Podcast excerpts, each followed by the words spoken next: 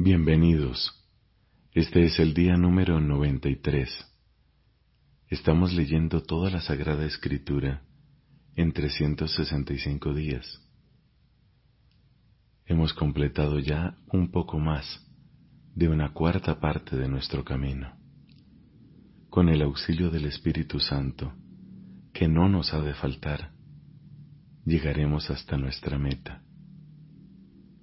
Pero nuestra verdadera meta es que Dios haga realidad su palabra en nuestra vida.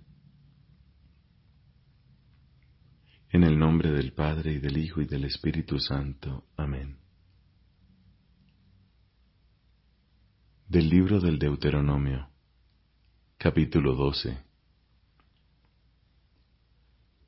Estos son los preceptos y las leyes que ustedes deberán observar y poner en práctica mientras vivan en la tierra que el Señor, el Dios de tus padres, te da en posesión. Harán desaparecer todos los lugares de culto, donde las naciones que ustedes van a desposeer sirven a sus dioses, en las montañas, sobre las colinas y debajo de todo árbol frondoso.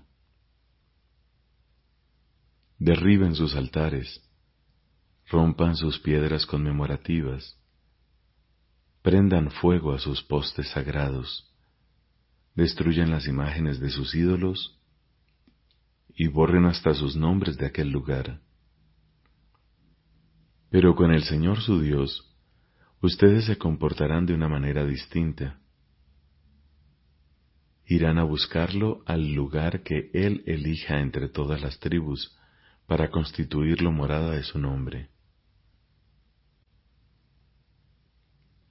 Solamente allí presentarán sus holocaustos y sacrificios, sus diezmos y sus dones, sus ofrendas votivas y voluntarias, y también las primicias de sus ganados y rebaños. Allí, ustedes y sus familias comerán en la presencia del Señor su Dios, y se alegrarán por todos los beneficios que hayan obtenido de su trabajo, porque el Señor tu Dios te bendijo entonces no se comportarán como lo hacemos ahora. Aquí cada uno hace lo que mejor le parece, porque todavía no han entrado en el lugar del descanso y en la herencia que el Señor tu Dios te dará. Pero cuando pasen el Jordán y se establezcan en la tierra que el Señor su Dios les dará como herencia, cuando Él les dé el descanso, librándolos de todos los enemigos que estén a su alrededor y ustedes se sientan seguros, llevarán al lugar que el Señor su Dios elija para constituirlo morada de su nombre todo lo que yo les ordeno, sus holocaustos y sacrificios, sus diezmos, sus dones y las ofrendas escogidas que le hayan prometido al Señor mediante un voto. Y ustedes se alegrarán en la presencia del Señor su Dios, junto con sus hijos y sus hijas, sus esclavos y sus esclavas, y también con el levita que viva en sus ciudades, ya que él no tendrá posesión ni herencia entre ustedes. Ten cuidado entonces de no ofrecer tus holocaustos en cualquier santuario que veas. Los ofrecerás únicamente en el lugar elegido por el Señor tu Dios, en una de tus tribus, y allí harás todo lo que yo te ordeno. Sin embargo, podrás matar animales y comer carne en cualquiera de tus ciudades, siempre que así lo desees y en la medida en que el Señor tu Dios te bendiga. Podrán comerla igualmente el impuro y el puro, como si se tratara de un ciervo o de una gacela. Pero no comerán la carne, sino que la derramarás en la tierra como si fuera agua. Tampoco comerás en tus ciudades el diezmo de tu trigo, de tu vino y de tu aceite, ni las primicias de tu ganado y tus rebaños, ni lo que hayas prometido al Señor mediante un voto, ni tus ofrendas voluntarias ni tus dones. Lo harás en presencia del Señor tu Dios, en el lugar elegido por Él, junto con tu hijo y tu hija, tu esclavo y tu esclava, y con el levita que viva en tu ciudad. Y en la presencia del Señor tu Dios, te alegrarás por todos los beneficios que hayas obtenido de tu trabajo. Ten cuidado de no abandonar nunca al levita. Cuando el Señor tu Dios ensanche tus fronteras como te lo ha prometido, y sientas deseos de comer carne, podrás comer toda la que quieras. Si el lugar que el Señor tu Dios elija para constituirlo morada de su nombre se encuentra demasiado lejos, tú mismo podrás matar, conforme a mis prescripciones, los animales del ganado mayor o menor que el Señor tu Dios te dará. Y comerás en tu ciudad todo lo que quieras, del mismo modo que se come una gacela o un ciervo. Podrán comerla igualmente el puro y el impuro. Solo tendrás que abstenerte de comer la sangre, porque la sangre es la vida, y tú no debes comer la vida junto con la carne. Por eso derramarás la sangre en la tierra como si fuera agua. Así serán felices tú y tus hijos después de ti, porque habrás realizado lo que es bueno y recto a los ojos del Señor tu Dios. Pero los dones que debas consagrar al Señor y los que ofrezcas en cumplimiento de un voto, irás a llevarlos al lugar que el Señor elija. Allí harás el holocausto de la carne y de la sangre sobre el altar del Señor tu Dios. En cuanto a tus sacrificios, la sangre será derramada sobre el altar del Señor tu Dios, y tú comerás la carne. Escucha atentamente todas estas cosas que yo te mando, así serás feliz, tú y tus hijos después de ti, porque habrás realizado lo que es bueno y recto a los ojos del Señor tu Dios. Y cuando el Señor tu Dios extirpe a las naciones que tú vas a desposeer, cuando las desalojes y te instales en su territorio, ten cuidado, no sea que caigas en una trampa. No sigas su ejemplo después que hayan desaparecido de tu presencia, ni hagas averiguaciones respecto de sus dioses diciendo, ¿cómo servían a sus dioses estas naciones para que yo pueda hacer lo mismo? No obres de esa manera con el Señor tu Dios, porque Él considera abominable y detesta todo lo que ellas hacen para honrar a sus dioses, ya que llegan incluso a quemar a sus hijos y a sus hijas en homenaje a esos dioses. Practiquen cuidadosamente todo lo que yo les ordeno, sin añadir ni quitar nada. Si surge en medio de ustedes un profeta o un intérprete de sueños que te propone un signo o un prodigio y te dice, vamos detrás de otros dioses que tú no conoces, para rendirles culto, aunque se cumpla el signo o el prodigio, no hagas caso de las palabras de ese profeta o de los sueños de ese visionario, porque el Señor, su Dios, los pone a prueba para ver si ustedes lo aman realmente con todo su corazón y con toda su alma. Sigan al Señor su Dios, témanlo y observen sus mandamientos, escuchen su voz, sírvanlo y sean fieles a Él. Y ese profeta o ese intérprete de sueños deberá ser castigado con la muerte por haber incitado a la rebelión contra el Señor tu Dios, el que te hizo salir de Egipto y te rescató de la esclavitud, para desviarte del camino por donde Él te ordenó que fueras. Así harás desaparecer el mal de entre ustedes. Si tu hermano, el hijo de tu padre o de tu madre, tu hijo o tu hija, la esposa que duerme en tus brazos o tu amigo más íntimo, trata de seducirte en secreto diciendo, ¿vamos a servir a otros dioses? que ni tú ni tus padres conocieron, los dioses de los pueblos próximos o lejanos que están a tu alrededor de un extremo al otro de la tierra, no cedas a sus instigaciones ni le hagas caso. Sé implacable con él, no lo perdones ni lo encubras tendrás que hacerlo morir irremediablemente, que tu mano sea la primera en levantarse contra él para quitarle la vida, y que después todo el pueblo haga lo mismo. deberás apedrearlo hasta que muera, porque intentó apartarte del Señor tu Dios que te hizo salir de Egipto, de un lugar de esclavitud. Todo Israel cuando se entere sentirá temor y no volverá a cometerse esa infamia entre ustedes. Si una de las ciudades que te dio el Señor tu Dios para que vivas en ella, te da esta noticia, gente despreciable de tu misma raza ha logrado seducir a los habitantes de su ciudad diciendo, Vamos a servir a otros dioses que tú no conociste. Investiga el caso, examínalo e infórmate debidamente.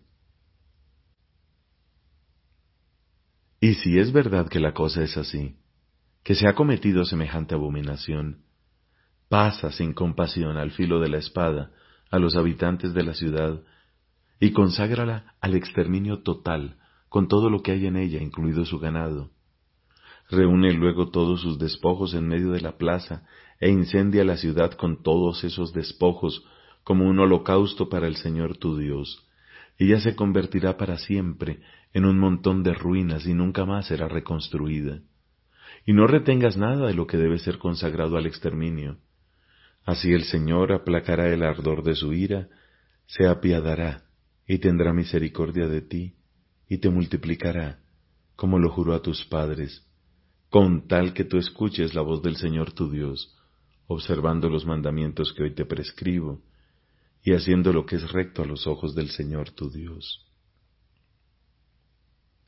Palabra de Dios. Te alabamos, Señor. Salmo número 93. Reina el Señor revestido de majestad. El Señor se ha revestido, se ha ceñido de poder. El mundo está firmemente establecido, no se moverá jamás. Tu trono está firme desde siempre, tú existes desde la eternidad. Los ríos hacen resonar sus voces. Señor, los ríos hacen resonar su fragor. Pero más fuerte que las aguas impetuosas, más fuerte que el oleaje del mar es el Señor en las alturas. Tus testimonios, Señor, son dignos de fe. La santidad embellece tu casa a lo largo de los tiempos. Padre, te da gloria tu Hijo en el Espíritu Santo, como era en el principio, ahora y siempre, por los siglos de los siglos. Amén. Salmo número 94 Dios vengador de las injusticias, Señor Dios justiciero, manifiéstate. Levántate, juez de la tierra, dale su merecido a los soberbios ¿Hasta cuándo triunfarán, Señor? ¿Hasta cuándo triunfarán los malvados? ¿Hasta cuándo hablarán con arrogancia y se jactarán los malhechores? Ellos pisotean a tu pueblo, Señor, y oprimen a tu herencia. Matan a la viuda y al extranjero, asesinan a los huérfanos y exclaman, el Señor no lo ve, no se da cuenta el Dios de Jacob entiendan los más necios del pueblo, y ustedes insensatos, ¿cuándo recapacitarán? ¿El que hizo el oído no va a escuchar? ¿El que formó los ojos no va a ver? ¿Dejará de castigar el que educa a las naciones y da a los hombres el conocimiento? El Señor conoce los planes de los hombres y sabe muy bien que son vanos. Feliz el que es educado por ti, Señor, aquel a quien instruyes con tu ley, para darle un descanso después de la adversidad, mientras se cava una fosa para el malvado. Porque el Señor no abandona a su pueblo, ni deja desamparada a su herencia. La justicia volverá a los tribunales, y los rectos de corazón la seguirán. ¿Quién se pondrá a mi favor contra los impíos? ¿Quién estará a mi lado contra los malhechores? Si el Señor no me hubiera ayudado, ya estaría habitando en la región del silencio. Cuando pienso que voy a resbalar, Tu misericordia, Señor, me sostiene. Cuando estoy cargado de preocupaciones, tus consuelos me llenan de alegría. ¿Podrá aliarse contigo un tribunal inicuo que comete injusticias en nombre de la ley? Ellos atentan contra la vida de los justos y condenan a muerte al inocente. Pero el Señor es mi fortaleza. Mi Dios es la roca en que me refugio. Él les devolverá a su misma iniquidad y los destruirá por su malicia. El Señor, nuestro Dios, los destruirá.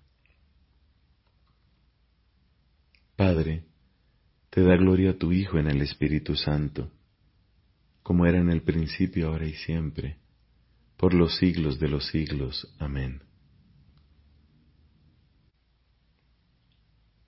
De los Hechos de los Apóstoles, desde el capítulo 22, versículo 30, hasta el capítulo 23, versículo 11.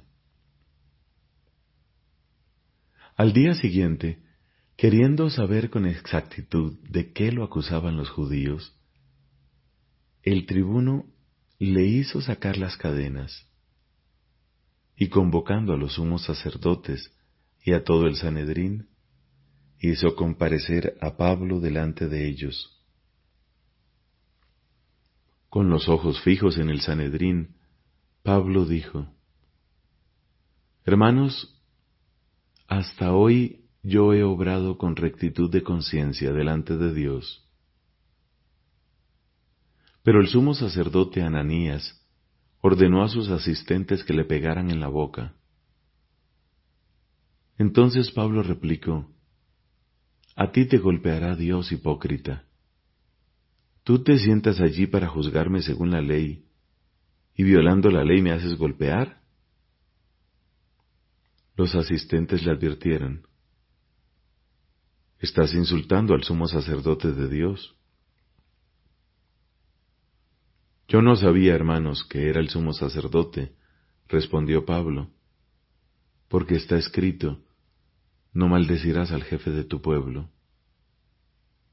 Pablo, sabiendo que había dos partidos, el de los saduceos y el de los fariseos, exclamó en medio del Sanedrín, Hermanos, yo soy fariseo, hijo de fariseos, y ahora me están juzgando a causa de nuestra esperanza en la resurrección de los muertos.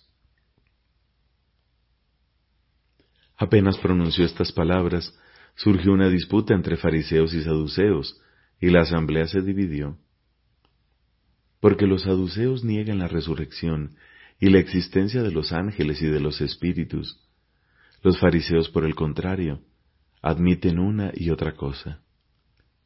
Se produjo un griterío, y algunos escribas del partido de los fariseos se pusieron de pie y protestaron enérgicamente, Nosotros no encontramos nada de malo en este hombre. ¿Y si le hubiera hablado algún espíritu o un ángel? Como la disputa se hacía cada vez más violenta, el tribuno, temiendo por la integridad de Pablo, mandó descender a los soldados para que lo sacaran de allí y lo llevaran de nuevo a la fortaleza. A la mañana siguiente, el Señor se apareció a Pablo y le dijo, Ánimo, así como has dado testimonio de mí en Jerusalén, también tendrás que darlo en Roma. Palabra de Dios, te alabamos Señor. Desde la ascensión el advenimiento de Cristo en la gloria es inminente, aun cuando a nosotros no nos toca conocer el tiempo y el momento que ha fijado el Padre con su autoridad. Este acontecimiento escatológico se puede cumplir en cualquier momento, aunque tal acontecimiento y la prueba final que le ha de preceder estén retenidos en las manos de Dios. La venida del Mesías glorioso en un momento determinado de la historia se vincula al reconocimiento del Mesías por todo Israel, del que una parte está endurecida en la incredulidad respecto a Jesús. San Pedro dice a los judíos de Jerusalén después de Pentecostés, Arrepentíos, pues, y convertíos para que vuestros pecados sean borrados, a fin de que del Señor venga el tiempo de la consolación y envíe al Cristo que os había sido destinado, a Jesús, a quien debe retener el cielo hasta el tiempo de la restauración universal de que Dios habló por boca de sus profetas. Y San Pablo le hace eco. Si su reprobación ha sido la reconciliación del mundo, ¿qué será su readmisión sino una resurrección de entre los muertos? La entrada de la plenitud de los judíos en la salvación mesiánica a continuación de la plenitud de los gentiles, hará al pueblo de Dios llegar a la plenitud de Cristo, en la cual Dios será todo en nosotros. Antes del advenimiento de Cristo, la Iglesia deberá pasar por una prueba final que sacudirá la fe de numerosos creyentes.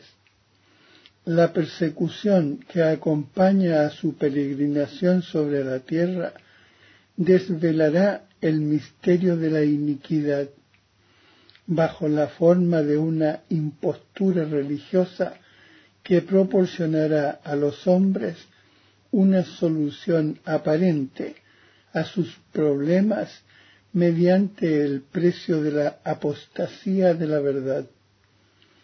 La impostura religiosa suprema es la del anticristo, es decir, la de un pseudo mesianismo en que el hombre se glorifica a sí mismo colocándose en lugar de Dios y de su Mesías venido en carne. Esta impostura del anticristo aparece esbozada ya en el mundo cada vez que se pretende llevar a cabo la esperanza mesiánica en la historia, lo cual no puede alcanzarse sino más allá del tiempo histórico a través del juicio escatológico. Incluso en su forma mitigada, la Iglesia ha rechazado esta falsificación del reino futuro con el nombre de milenarismo, sobre todo bajo la forma política de un mesianismo secularizado, intrínsecamente perverso. La Iglesia sólo entrará en la gloria del reino a través de esta última Pascua en la que seguirá a su Señor en su muerte y su resurrección. El reino no se realizará, por tanto, mediante un triunfo histórico de la Iglesia, en forma de un proceso creciente, sino por una victoria de Dios sobre el último desencadenamiento del mal, que hará descender desde el cielo a su esposa.